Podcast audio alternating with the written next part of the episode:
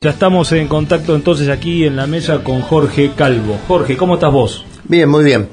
¿Cómo andás? Bien, acá estamos. De Con- paseo por Suárez. Sí, sí, por el momento sí, Anda paseando. Haciendo, anda haciendo daño por Suárez ahí en la casa de algún amigo, alguna cosa está Exactamente, sí. Ya habrá novedades al respecto. Contanos, Jorge, ¿quién sos? Bueno, es medio difícil, pero es este. Yo soy titular de la cátedra de avicultura de la Facultad de Ciencias Agrarias de la Universidad de Lomas. Me dedico al área de extensión en el sector avícola y, por supuesto, a la docencia e investigación. Y todo y toda la vida estuviste relacionado al ámbito de la avicultura, ¿no? O sea, a partir de la docencia, De la a partir docencia, de investigación, o sea, desde el ámbito más académico. Académico, exactamente. Perfecto. Sí, ¿Y cómo está hoy compuesto el sector eh, avícola en, en la Argentina? Y respecto, por ejemplo, del mundo, respecto de... Bueno, la Argentina ha cambiado muchísimo su posición a nivel del, del sector avícola a nivel mundial. Pensá que hace unos 25 años atrás yo enseñaba que nosotros figurábamos en otros dentro del anuario de FAO, o sea, donde se publican todas las estadísticas mundiales. Hoy estamos ocupando entre el quinto al sexto lugar como productores, como exportadores mundiales de carne de pollo. Ajá. O sea, de no ser nadie, hoy estamos entre los seis, cinco primeros jugadores. De hecho, estamos estos porque entraron el año el anteaño pasado a jugar Turquía y Ucrania, que antes no habían aparecido muy fuertemente, y esto ha generado que bueno, estemos ubicados en otro ranking. Pero llegamos a disputar el quinto puesto hace unos cuatro o cinco años atrás.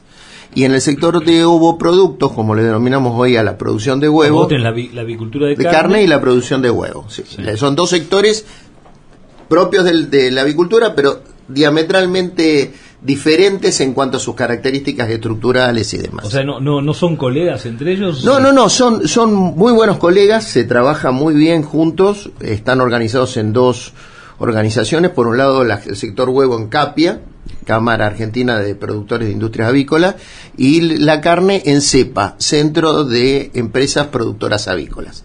Eh, La hay un- importancia de, de la carne respecto al pollo en cuanto a Exactamente, es esa, esa es la diferencia. Nosotros más o menos la relación hoy en día de la incidencia de la Argentina a nivel mundial y a nivel país es una relación 80-20, 70-30 a favor de la carne, ¿no? Aproximadamente. El sector cárnico fue el que más creció.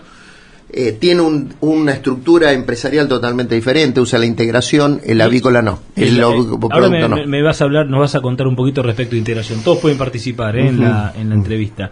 Eh, Jorge, y es- esa diferencia entre, digamos, en, en- en facturación de un sector del 100%, el 80% de la carne, el 20% del huevo, generó eh, en estos años que vos tanto te has dedicado a, la- a la investigación y a ver empresas y generó diferencias en, en cuanto a la in- innovación tecnológica, Sí. Gene- genera, o sea, crecieron más en innovación tecnológica, en razas, en un montón de cosas, los de los que tuvieron más recursos disponibles que los que tuvieron menos, por así decirlo.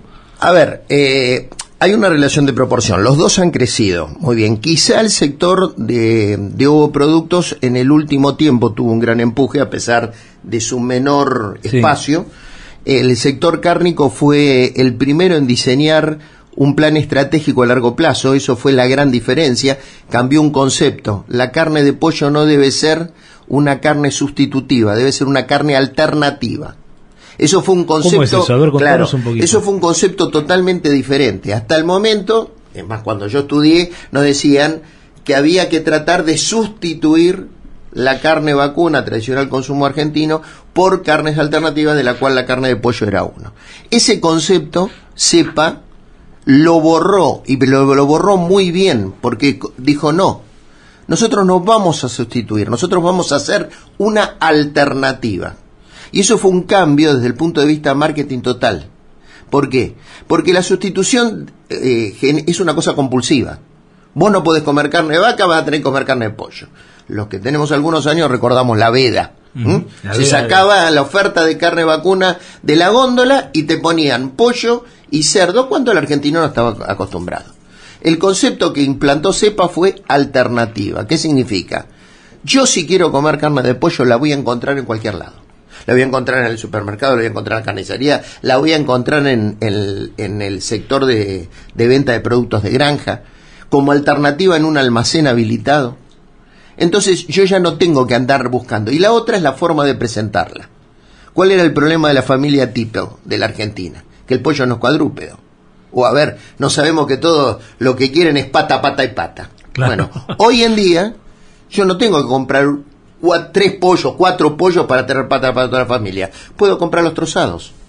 Puedo comprar la pata, puedo comprar la muslo, puedo comprar la pata muslo, puedo comprar la hilala, la pechuga e inclusive o sea, un cambio en la comercialización. El concepto lo arrastró CEPA cuando dijo, nosotros no... CEPA estamos hablando de... De, la, de la cámara que nuclea a los productores de carne. O sea, fue, estratégico. Estratégico. Hicieron un plan estratégico. Dijeron, de acá a tal fecha nosotros tenemos que crecer, tenemos que ser exportadores. Yo nunca me olvido en, una, en un congreso de agricultura, Domenech, que es el presidente de CEPA, eh, y en ese momento estaba, dijo, nosotros tenemos que lograr que la más chica de todas las empresas avícolas de carne argentina pueda exportar. Pueda exportar. y eso fue un concepto, un cambio de mentalidad. Y tuvo un plan que en su momento también lo presentó a nivel gubernamental, tuvo apoyos, idas y vueltas, pero fue un plan coherente. Ellos se pusieron un criterio, avanzaron sobre un concepto y lo desarrollaron a full. Eso. Y, Jorge, ¿cómo van con eso? ¿Qué, nivel de exportaciones de, sobre total de producción de carne eh, tenemos hoy? Mira, hoy más o menos la última faena fue de 86 millones 450 mil pollos más o menos. La última registrada de, hace dos meses. Hay un tema con las estadísticas con esto de la pandemia que viene un poquito retrasado. Y esto siempre estamos hablando de faena oficial registrada por Senasa. Nosotros, en este momento, los principales compradores es China, nuestro principal comprador, lo sigue ahora la Unión Sudafricana, disculpen, la República Sudafricana, este, después vienen varios países de Latinoamérica, del cual encabeza Chile, el, como uno de nuestros principales clientes, invirtió una relación que eso no era así antes. Chile hasta nos abasteció en algún momento de reproductores años A, hoy es al revés es el único país de Sudamérica que tuvo influenza aviar. nosotros tenemos una ventaja competitiva muy importante, no tenemos influenza aviar. Y no tengo los datos precisos, por eso no te quiero pero, pero, aproximadamente, ¿cuánto, qué porcentaje del total producido se exporta? Y más o menos debemos andar en un fácil, un 35 a un casi 38. Algo menos de la mitad, está bien, pero es, es importante el número. Sí, sí, porque además el crecimiento del consumo fue muy importante. Nosotros, el consumo interno está más o menos, según algunos, en 58 kilos por habitante por año, según otros están en 46. Todo depende de cómo se, se analice y sobre qué datos se basen. Hay una diferencia de 10 kilos, ¿no es cierto?, en lo que estoy diciendo. Pero esos 10 kilos tienen que ver con mucho mercado local que consume pollo producido no en el sistema, digamos, industrial, tampoco no matado debajo de, un árbol, ¿no? Pero hay muchas, sobre todo en el interior, hay muchas plantas de faena con autorización local, provincial, y esas a veces no entran en la estadística. Por eso lo oficial es un poquitito más bajo de lo que realmente hay. Yo creo que un 52 kilos estamos bien hablando de promedio de consumo. Contanos un poquito respecto de eh, lo que ha pasado en estos en estos últimos en estos últimos tiempos, ah, no sé cuánto hace que estamos con este tema de la integración. ¿Qué es esto de la integración?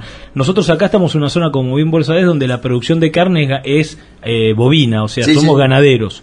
Eh, hay muy poca acá hubo hay una granja de huevos de este hubo de del sastre. Sí sí Diego Sastre Diego Sastre. no de Diego no del hermano. De Santiago, Santiago Sastre eh, y después no hay producción, o sea, hay producción campera, digamos, por así decirlo, de mm. pollo de campo.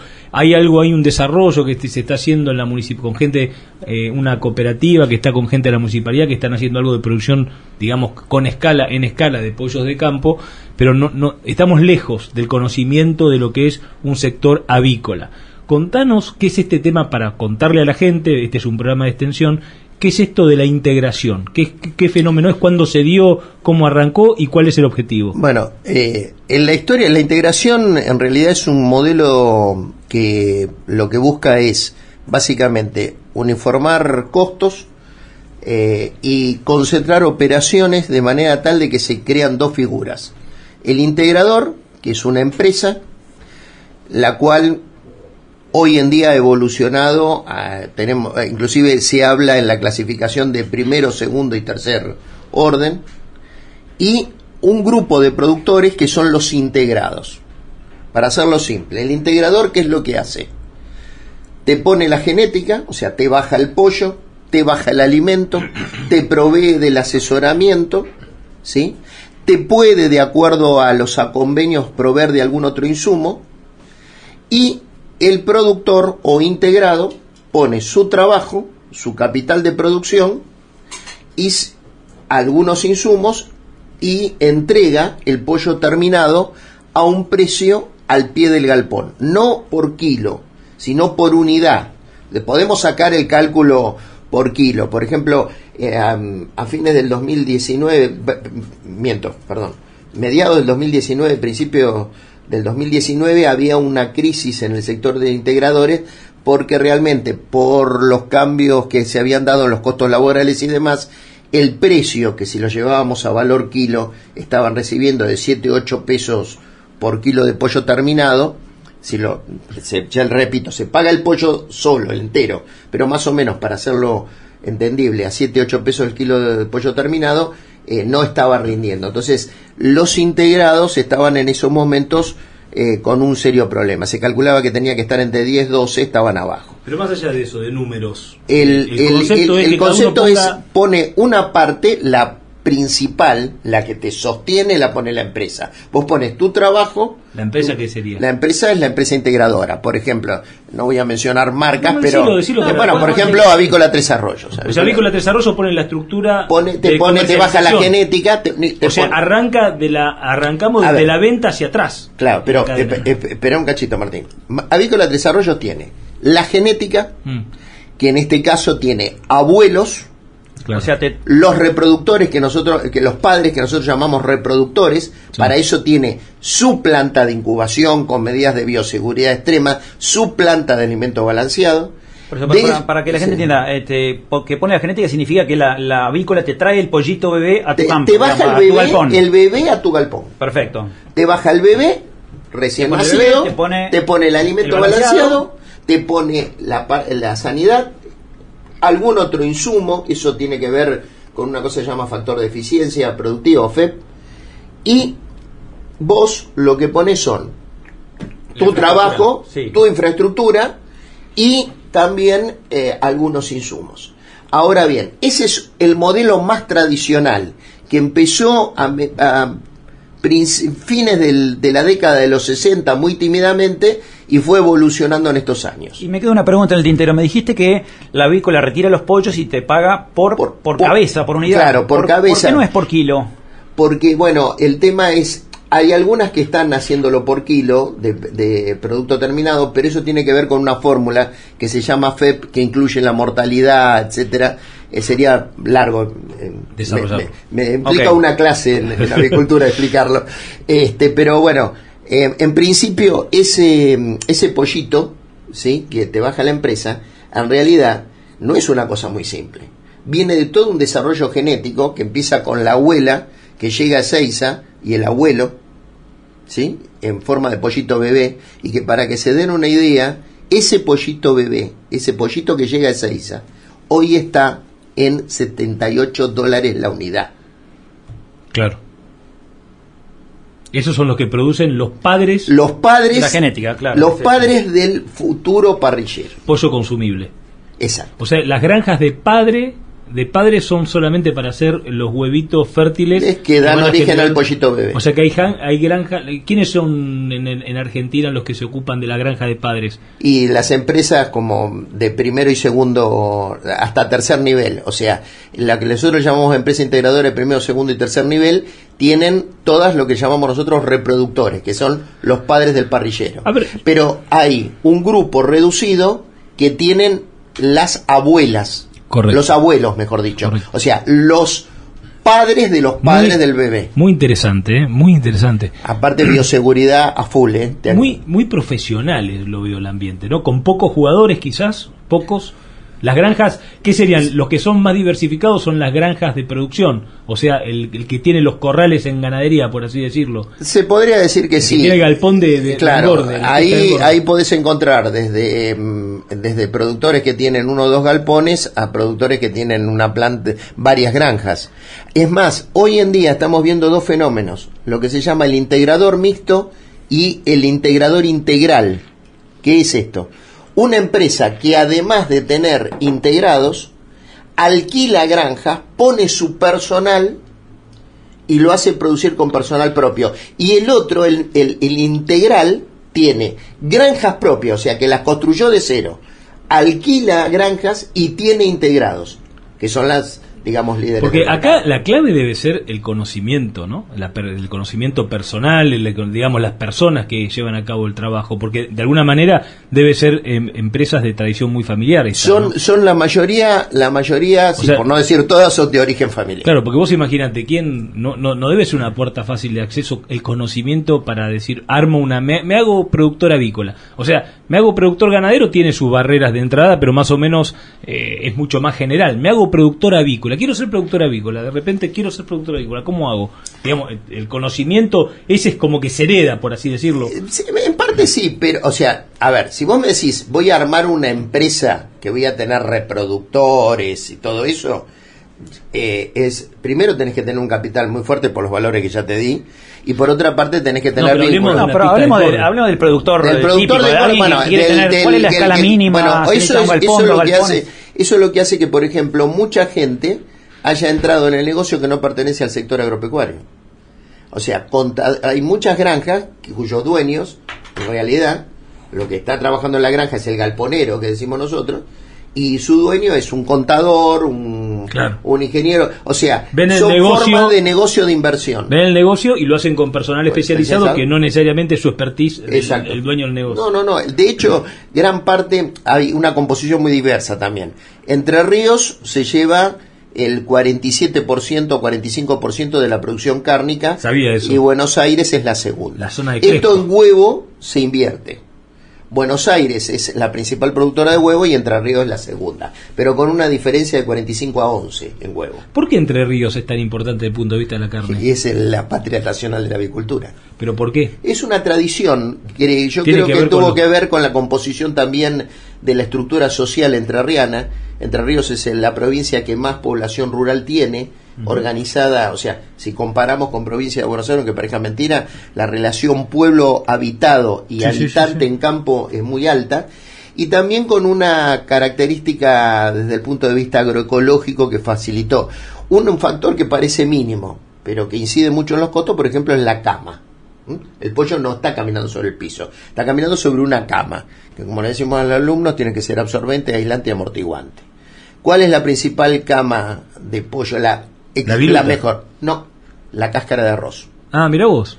¿Y quién es la principal ah, provincia arrocera? Claro, Entre ah, Ríos. Tiene sentido. Este, sin embargo, esto podría ser un factor aleatorio. Fue donde se considera el origen de la avicultura. El, 2 eh, de julio pasado estuvimos eh, con la, el aniversario del Día Nacional de la Avicultura. ¿Por qué? Porque se considera el inicio de la aparición de los primeros planteles, entre comillas. Ya no fuimos a la historia con Calvo. Este, ¿Cómo le gusta la historia? De, que trajo eh, a la colonia San José Urquiza. Trajo productores de afuera y que hicieron eso. acá eh, Lola te quiere hacer una pregunta, tip, una pregunta de de extensión. ¿De extensión? Sí. no de extensión, No, a ver. Hoy no le gustó, yo sabía que no le iba a gustar. Yo quería hacerle esa pregunta. No se enoje, Lola. Ingeniero, cuénteme. Eh, dejémoslo a Cristian y hablar solo. Eh, cuénteme. Para la persona que está en su casa y que piensa que el pollo hace mal por la cantidad de hormonas, ¿qué le podemos responder? ¿Qué le podemos explicar? Primero que eh, eso es un mito urbano. Eh, la Argentina no produce, es más, el mundo no necesita de las hormonas para producir carne de pollo.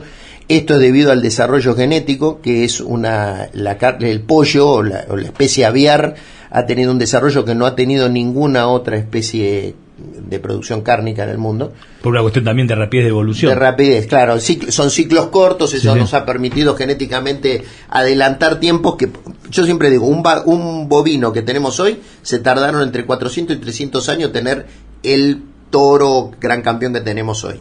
El reproductor pesado, el abuelo o el bisabuelo, se tardaron nada más que 70 años.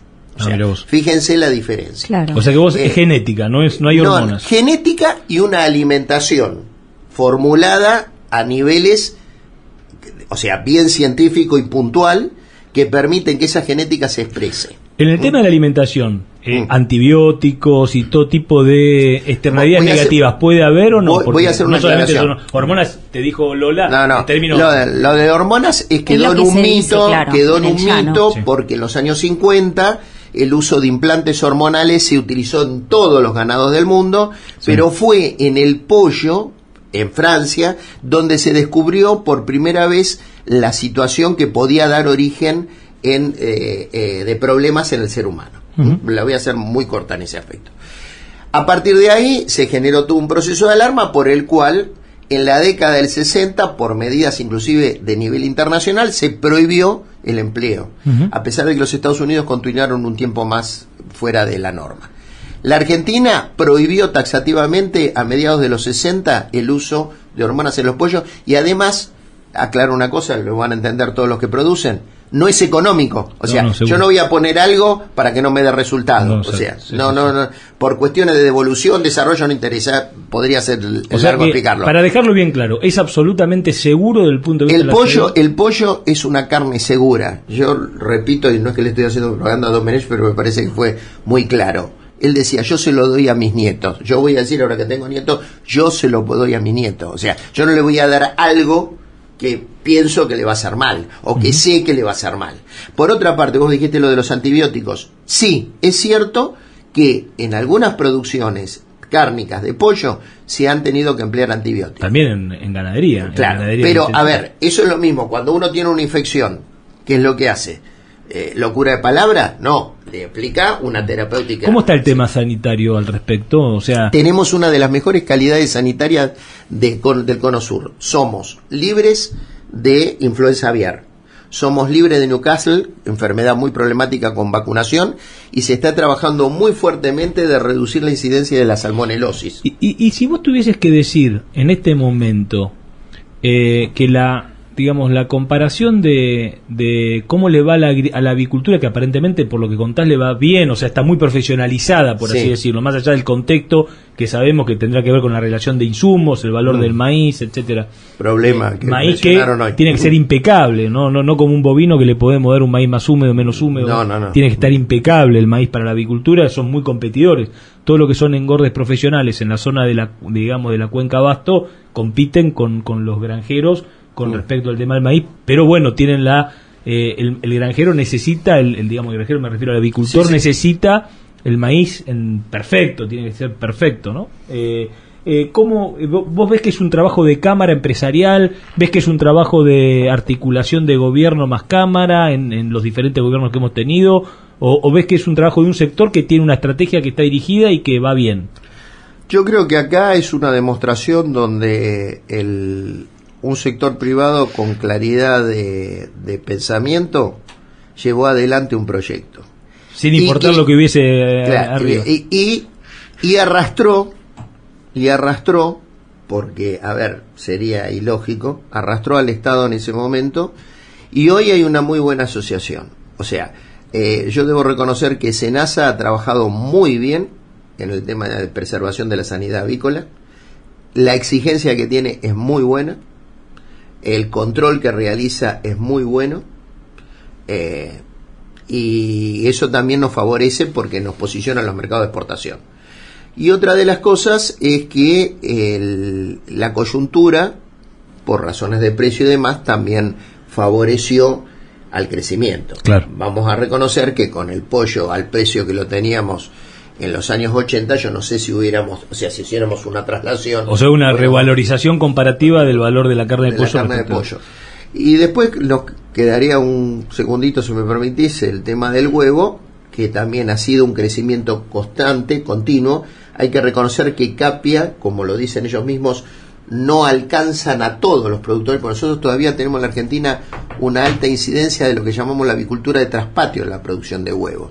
O sea, el, por decirle, el encargado que se hace unos pesos teniendo un lotecito de ponedoras y entonces viene el recorredor, vos lo reconoces bien esto, que le deja eh, X cantidad de maple el lunes y se los pasa a juntar el otro lunes y bueno, ese productor eh, en realidad es un productor, podríamos llamar, de un huevo de campo, y tiene una incidencia muy alta en lo que es el abasto eh, local.